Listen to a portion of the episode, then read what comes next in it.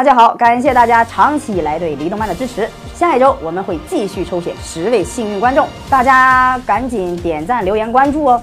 大家好，欢迎收看《离动漫之奥特说》。上期我们说到了捷德奥特曼是贝利亚的儿子，今天我们来继续为大家解说捷德奥特曼之后的近况。由于捷德奥特曼的长相酷似贝利亚，人们对捷德奥特曼产生了恐惧，因此小鹿决定不再变身为捷德奥特曼了。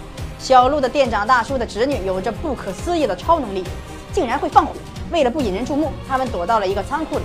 可是万万没想到。火焰少女却被外星人跟一位神秘武术女子盯上了。外星人达达易容潜入到仓库，想要偷走火焰女孩身上的光之能量，打晕了店长跟火焰女孩的妈妈和爷爷。火焰女孩向达达星人喷火时，使达达原形毕露。不料达达将火焰少女吸到了光枪里，这下可麻烦了。突然，神秘武术女子赶到。与达达一番苦战后，却被狡猾的达达穿墙逃走。神秘武术女子继续追赶达达星人，还好小鹿及时赶到，救下了火焰女孩。逃跑的达达星人遇到了神秘黑衣男子，就是之前出现怪兽的人间体。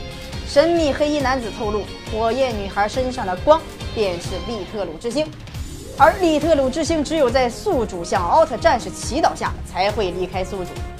话音刚落，黑衣男子就秒杀了达达星人。实力真是深不可测。神秘武术女子也发现了火焰女孩身上的正是利特鲁之星，并向小鹿解释了利特鲁之星的能量可以使宿主拥有超能力，还会引来怪兽的侵害。就在此时此刻，恐怖的神秘黑衣男子再次融合升华成骷髅哥莫拉，朝火焰女孩那里走去。之后又会发生什么呢？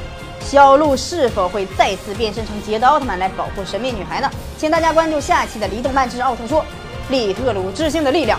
战斗吧，捷德奥特曼！我们也为大家准备了捷德奥特曼的简历，并放到了我们的离动漫回复“捷德奥特曼”，我们会将文章推送给您。感兴趣的朋友可以去看一下哟。咱们下期再见。